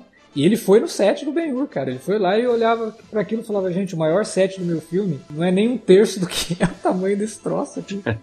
Não, é, é o que a informação que eu, que eu, vi foi que aquele o, o Sam Zimbalist é, foi até, ele foi até um dos caras que mandou, né, derrubar lá e tal, porque ele temia que outros Não, o Sam Zimbalist morreu no meio do filme, cara. Era o produtor do filme, ele morreu no, no, no meio das filmagens e muita gente atribui a morte dele a pressão que ele sofria para terminar o filme. Então, mas é justamente isso, Alex. Justamente isso que eu, que eu ia falar. Que o Sam Zimbalist fa falou, justamente na produção, que queria que aquilo fosse derrubado para que outros filmes italianos menores não utilizassem esse set aí. Eu não sei se foi todos os sets, né? Óbvio que não. Mas não, eu acho que. Talvez ele tenha derrubado os outros, mas o set do, da corrida de Bigas ficou lá mesmo. Esse ficou. Sim, sim. Ah, eu, então eu acredito que deva ter sido das cidades, né? É, Pode é. Tinititar, né? É. Assim, Mas você sabe que depois eles utilizaram, né? Porque ficou tudo ali. Apesar de terem destruído, teve muita coisa que ficou intacta. Tipo elmos dos do, do centuriões. Essas coisas assim. Que acabaram sendo depois utilizadas por outros filmes lá na Itália, assim. As próprias bigas mesmo, tá, o Ridley Scott fala que na visita que ele fez, ele viu várias bigas, tava tudo vegetação passando por cima, mas estava lá, sabe? E com certeza na época eles usaram sim, cara. E, e como você falou, né? O design de produção do filme de 25 foi muito utilizado para esse, sim, né, cara? Sim. Assim, os caras pegaram muita coisa dali, né? É, pois é, eu não conhecia o filme de 25, né? Eu fui conhecer o filme de 25 quando eu comprei também o Ben-Hur em DVD e no documentário que fala do Ben-Hur tem lá várias imagens do filme de 25 eu olhei assim, falei, caramba, nem sabia que tinha esse filme. E a cena de biga lá também é um negócio impressionante, cara. Nunca tinha sido feito daquele tamanho. Foi feito lá na, na, em Los Angeles, né, como a gente discutiu aqui e vários extras do filme, né, vários figurantes nessa cena da corrida de bigas do filme de 25 são atores da época, sabe? Tipo os caras que estavam fazendo filmes de sucesso na época lá que foram pro, pro, pro set porque a, a MGM chegou a, a chamar mesmo. Ó, oh, vai ser um evento gigantesco, todo mundo queria ver corrida de bigas no filme de 25. O de 59 não foi diferente, não. Os sets todos do filme ficavam abertos para o pessoal fazer visitação quando não estavam sendo utilizados e todo mundo queria ver o cenário da corrida de bigas era uma atração à parte mesmo. E o pessoal ia lá, tirava foto com a, com a biga, e às vezes encontrava os atores, então tem muita gente que tirou foto com, com Charlton Heston e tal.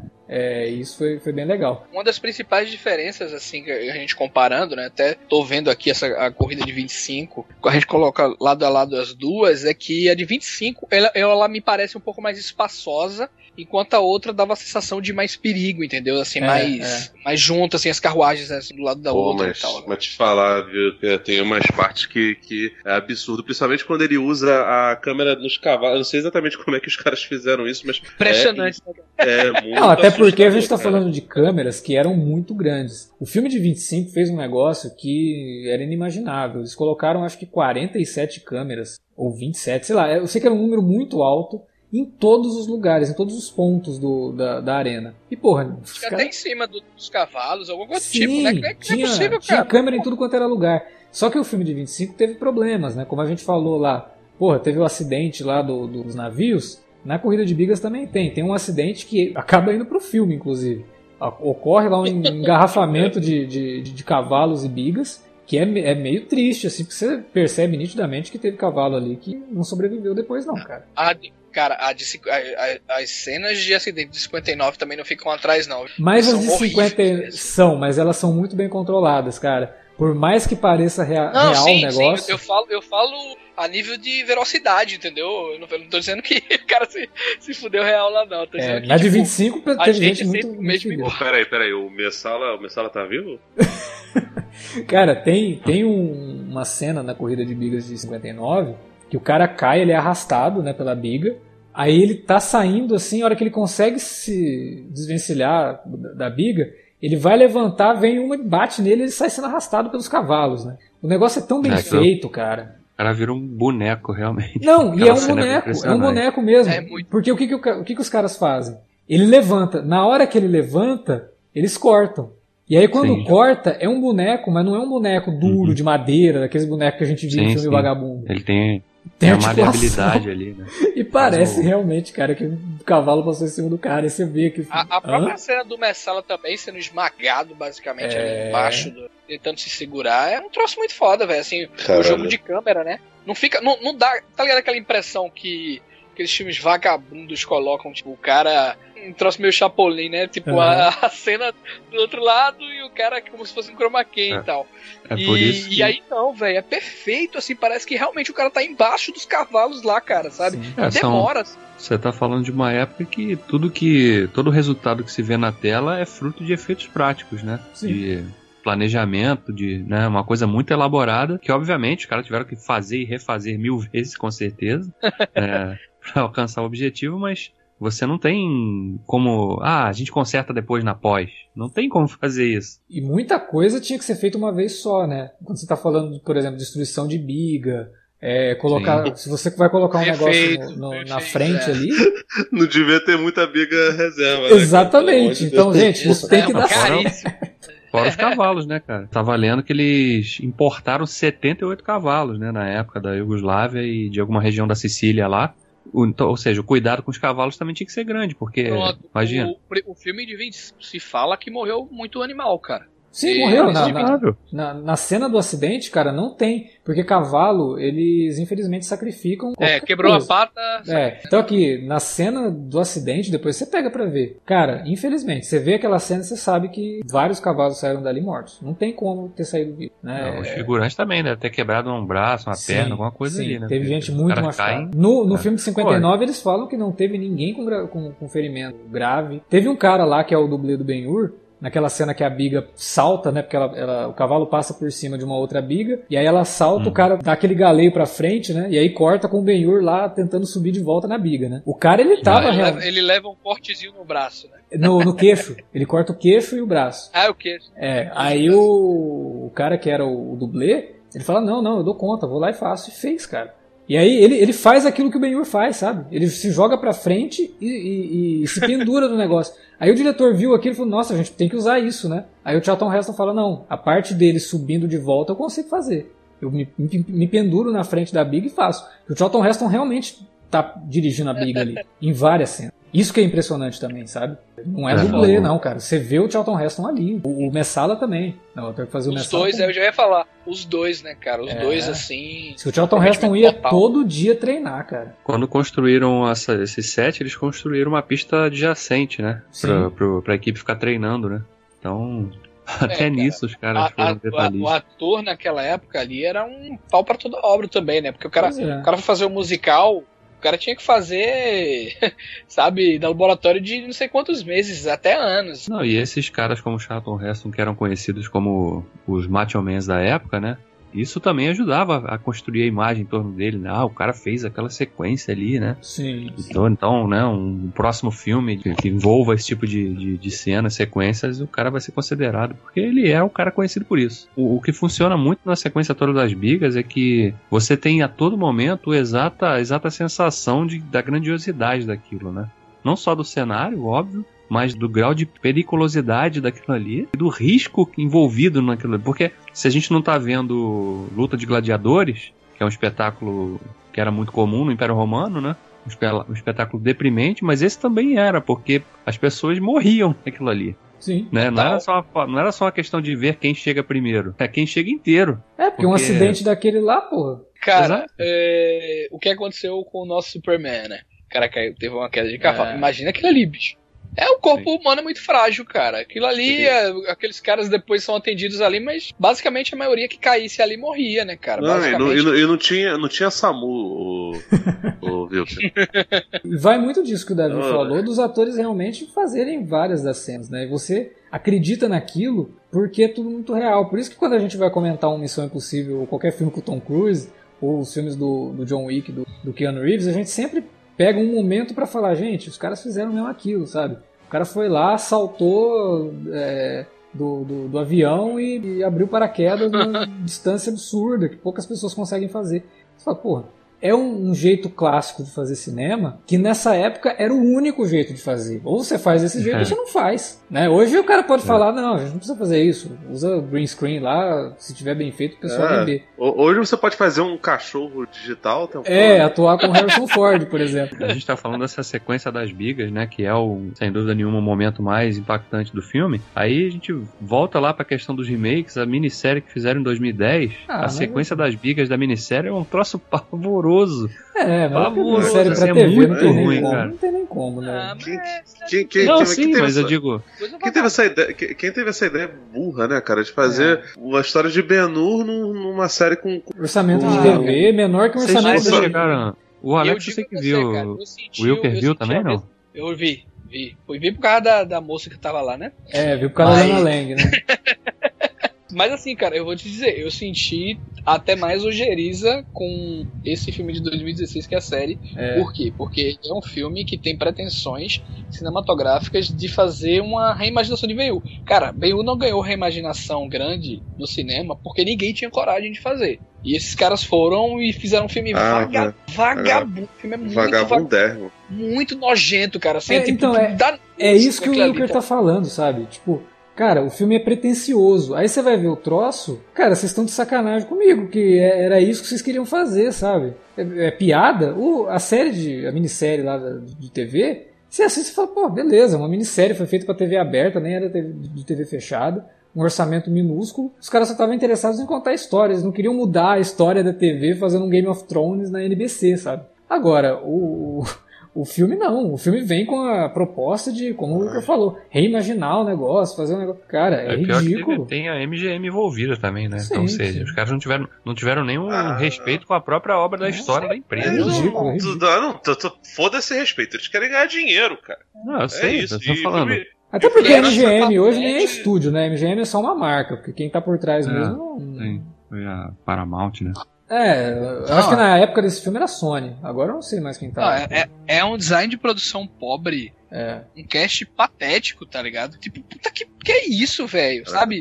A redenção do Messala, eu não vou nem entrar assim no, no mérito de que muita gente fala sobre um, um subtexto homoafetivo entre o Messala e o, e o Ben-Hur e de fato tem muitos elementos que fazem Sim. você Na versão de 59, isso. né? O, o Gore Vidal fala que ele chamou o William Wyler e falou: Ó, eu tenho uma ideia aqui que você vai ter que fazer desse jeito, que é o que vai diferenciar teu filme. O que foi? Vamos criar uma situação, uma tensão sexual entre o Messala e o Ben-Hur. Aí o William Wyler diz o Gore Vidal que o William Wyler se interessou pela ideia, só que eles não podiam contar isso pro Charlton Heston. Charlton Heston, eu ia falar. Não. Porque se o Charlton Heston ouvisse essa história, não. acho que ele dava um soco, velho. Sim, eles não podiam contar isso pro Charlton Heston. Então, o que, que o Gore Vidal fala? Heston Charlton Heston é bom a gente falar, né? O Charlton Heston sempre foi um dos atores, até, do, até morrer, morreu em 2008, né? É. Ele é um dos caras de, de apoio, que apoia da, da, da linha mais conservadora dos Estados Unidos, né? O cara Sim, é defensor de. é armamentista, cara. É, Sim, é calma. É. Vamos, vamos, vamos com calma também, porque assim, o Charlton Heston foi também um dos, dos maiores defensores para que os salários dos atores negros fossem iguais aos salários dos brancos também, entendeu? O que o lance que fizeram com ele lá no filme do, do Michael Moore é uma crítica, obviamente, que tinha que ser feita, porque o Charlton Heston é, foi um cara que, que, realmente fez muita propaganda para a indústria. Ele se colocava na frente. Sim, sim, ele se colocava na frente, só que ele também foi muito bote expiatório no, no, no final das contas é, nessa situação, porque não era ele que colocava é, é dinheiro. Não, não acho nem que seja por isso, não. Ele tinha culpa nessa situação toda, mas ele era basicamente a cara que, que, que, se colocava lá. Ele não era o, o empresário que ganhava é, mundos e fundos com isso, não. Ele tinha sua responsabilidade, sim, óbvio que tinha, mas também teve um peso em relação a ele, assim, de, de como se fosse um sujeito extremamente escroto, babaca e símbolo do, do reacionarismo, quando ele não era só isso, não. Ele, tipo, fez muitas causas, principalmente em relação a isso que eu tô, que eu tô falando, de, é, de é, é duro pra você falar só seus... da, é, e aí esquece as coisas boas que o cara fez também. É, não, mas é, ninguém é uma coisa só, né? Não, exatamente. Não, é sim, sim. Mas, mas eu acho que se a gente tá dando, tá dando lado para comentar que ele era nesse, nesse sentido, eu dou razão pro Felipe. A gente também tem que falar o que ele fez. Essa questão realmente da, da busca por, por direitos dos negros para receberem salários mais iguais é um negócio importantíssimo, cara. Não, Numa eu, época que eu, ninguém eu dava citei... cara a tapa para falar isso, não. Eu citei é. essa questão, essa questão desse lado dele, porque, né, você mencionou que, ah, não pode falar por É, falar, não. Porque você sabia que o cara ia reagir mal, ou seja, claro, ele, ele tava claro. sendo, antes de ser um profissional, ele tava sendo um cara abraçado ao seu conservadorismo, né? Mas você tá então... falando de um cara também, Davi, a gente tem que botar a perspectiva do, não, do, sei, da época. É, não, é o período, era uma é, outra sim, época, claro. era uma sim, outra sim, época também. Assim, não, é, não, é que, porra, tava todo, todos os atores da época estavam super legais com isso. Até porque, tipo assim, se era um diferencial ter um subtexto homo, homoerótico ou homoafetivo no filme, se era um diferencial porque ninguém absolutamente falava sobre isso. Sim, é, tem um filme do Hitchcock que eu acho que é do final dos anos 40 chamado Festim Diabólico. Se eu não me engano, Sim. é o primeiro filme é do caralho, cara. É o meu filme eu do Hitchcock preferido. Adoro também. Que ele, ele se passa todo no mesmo. Né?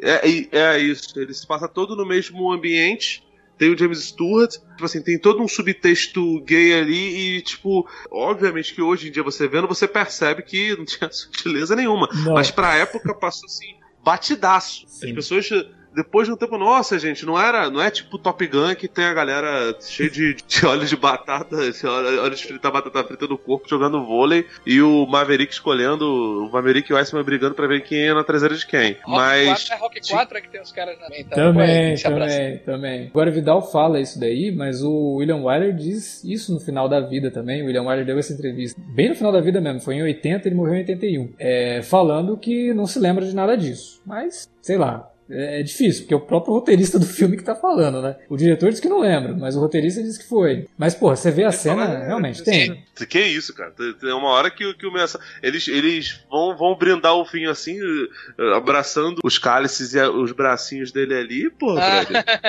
Não, é, mas os diálogos mesmo, os diálogos mesmo tem uma, tem uma conotação muito forte, sabe? Você olha assim pro que, que eles estão falando.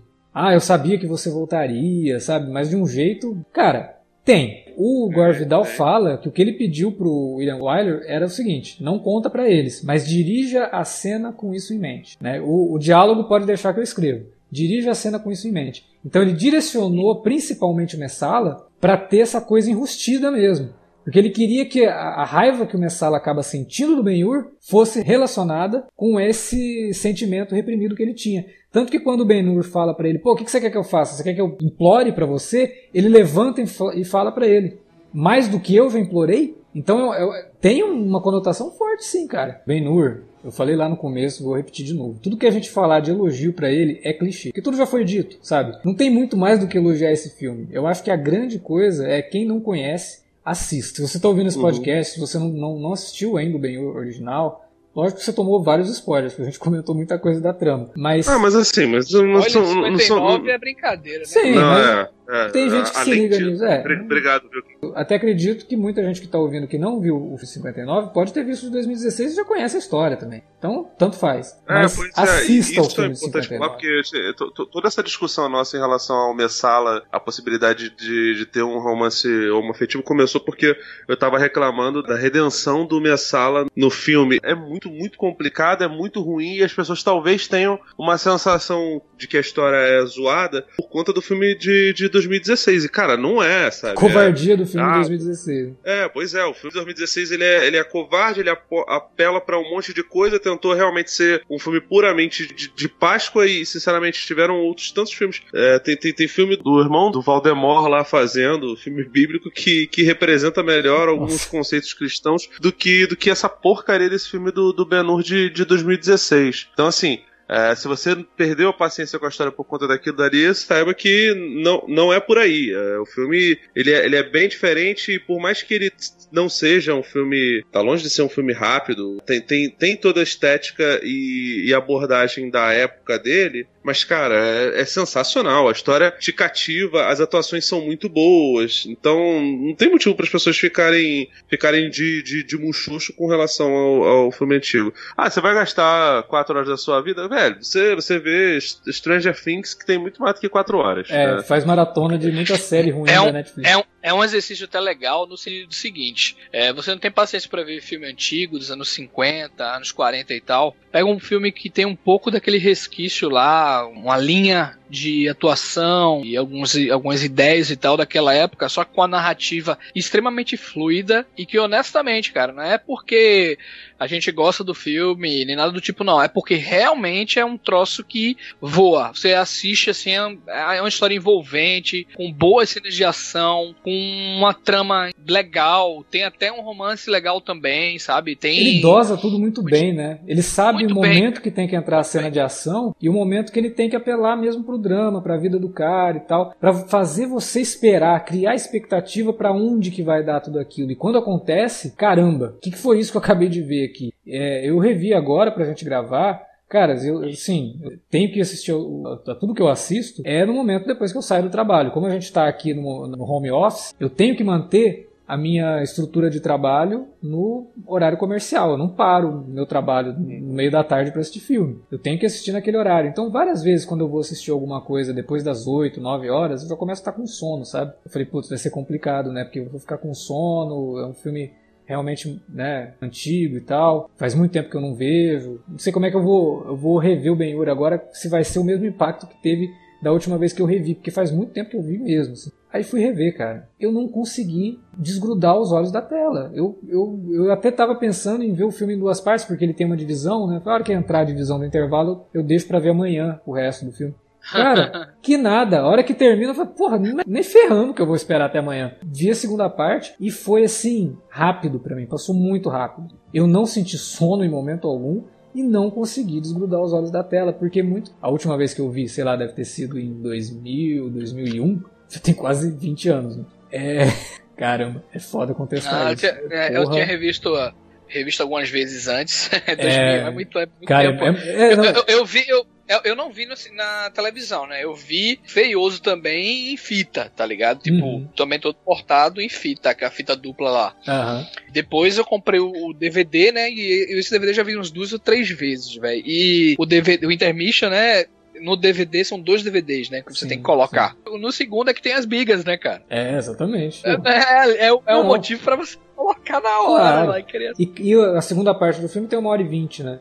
Que passa rapidinho. Parece que você tá vendo um episódio de, de, série de TV de 40 minutos, não, assim. E acaba não, a parte das bigas, você fica, pô, vai para onde agora? É, tá exatamente. É. E falar, e falar para vocês que o filme de 2016 tem duas horas e pouquinho, ele é muito mais cansativo do que o filme de 3 horas e 40 de 59. Porque o filme de 2016 ele ainda corta um monte de arco e ainda assim você fica, porra, mas que saco, hein?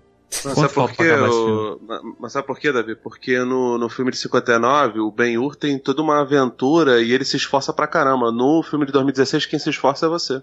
é bem isso mesmo. Você é o espectador que tem que se esforçar pra assistir aquela porcaria. Não, caraca, meu que que tá acontecendo? Eu vi essa merda no cinema, cara. Eu lembro, coitado, do, do, do Joãozinho maravilhoso da, da, da, da Paramount. O assessor, bom, gente, vocês vão gostar do filme? Ele perguntou, no final ele nem perguntou pra gente, porque, pô... Coitado. Né? Cara, mas eu sei que é o seguinte, a gente ainda vai fazer o do Spartacus, com certeza, mas eu acho que a gente pode, inclusive, inaugurar aqui no, no, no Alerta Vermelho uma série para falar, porra, de Lawrence da Arábia, Cleópatra, que foi um filme que quase quebrou o estúdio. É, então, assim, tem, tem muita coisa. Assim, próprios dá, 10 mandamentos. Não, não dá pra fazer de dois, dá pra fazer de dois em dois meses, né, cara? Porque são filmes grandes pra cacete, aí também não. Desculpa. Não, não, e até porque senão fica cansativo pro adoro, ouvinte, né? Adoro, adoro todos esses filmes, cara. Eu gosto até dos que não deram certo. Eu adoro Cleópatra, acho 10 mandamentos do caralho, os filmes do David Lean. Mas assim, não dá pra gente fazer não, é maratona é David gente... Lean. Não, não, não dá. Não dá mesmo. Você precisa pelo menos uns 4 dias pra assistir o Dr. Zivago. É.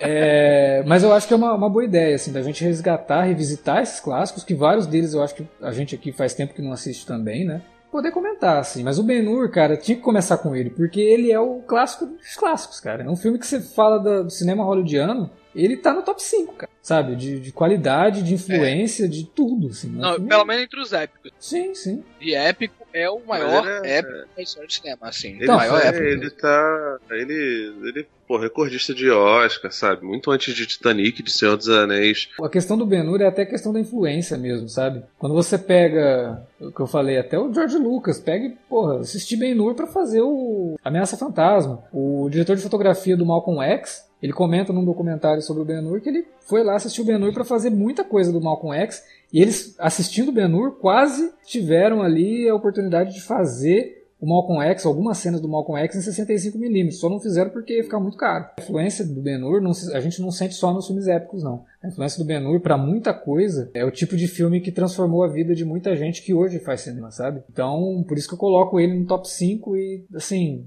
não digo só de épico, não. Eu digo do cinema hollywoodiano mesmo. Eu colocaria ele no top 5, porque a influência dele, não, não diria em primeiro lugar, mas entre os cinco mais influentes ou entre os cinco maiores filmes, cara, eu colocaria isso.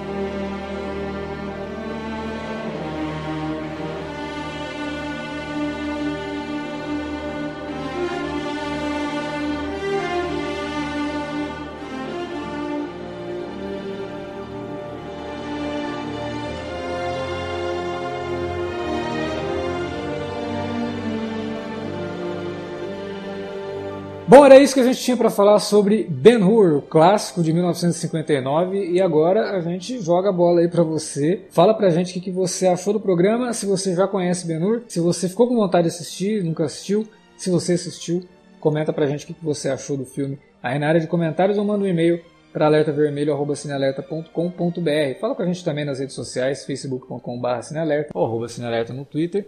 Sobre a ideia que eu tive ali, que eu falei que pô, a gente podia fazer alguns épicos, né, ou alguns filmes grandiosos, clássicos de Hollywood. Fala pra gente também o que, que você acha, que filmes que você gostaria de ver sendo comentados aqui no Alerta Vermelho. Manda pra gente nos nossos canais de comunicação e utiliza as redes sociais também para divulgar o nosso conteúdo, aproveitando aí o período de quarentena, o pessoal tá em casa, com muita, muito tempo às vezes para fazer muita, muita ah. coisa. Ouvir um podcast sobre um filme clássico é sempre uma boa ideia. Aproveitando também essa ideia de muita gente em casa com muita coisa para fazer, o Wilker até retomou um projeto antigo dele que a gente já até tinha feito jabá uma vez, mas ele parou e agora voltou, Wilker. Pois é, estamos de volta aí com imersão cultural. Novamente falando de cinema, de série de videogame, que me der na telha aí, mas tentando trazer um pouquinho de conhecimento também pra galera aí, que nem o Cinealerta que também você passa lá, imersão cultural, fácil de achar. YouTube, né? Eu vi que fez um vídeo muito legal sobre a 24 e ouvinte, por favor, joguem lá a hashtag é, imersão cultural Happy Madison. Quero que ele fale dos filmes do Adam Sandler. Não, não pode ser spanglês e embriagado de amor, não. Quero que ele fale de, de clique, de gente grande 2, de esposa de mentirinha. Eu quero, o essas, eu quero a esposa. Não, o paizão é bom. Eu quero as podreiras. Eu quero. é, é, cada um tem gêmeo que merece. Os filmes, os filmes da Netflix, né? Você quer que ele fala dos filmes da Netflix. Ah, aí. meu Deus! Lá vem os pais, Sandy Wexler, era isso, é isso aí, ó. Ai, ai, ai. Bom, é isso. Então deixem lá no, no canal do Wilker que eu vou deixar o link no post desse podcast. A hashtag Happy Madison, como é que é? Isso. Imersão cultural. Happy, Happy Madison e imersão cultural. Pô, é, até você, mano. Isso é foda, né? Vai ter que fazer agora um vídeo aí de uns 20 minutos sobre o, o Adam Sandler. Bom, é isso então. A gente se vê daqui 15 dias com mais Alerta Vermelho e a gente vai trazer mais filmes legais para comentar por aqui agora que a gente não tem mais alerta de spoiler por um bom tempo. Valeu, galera, valeu pela audiência, até a próxima.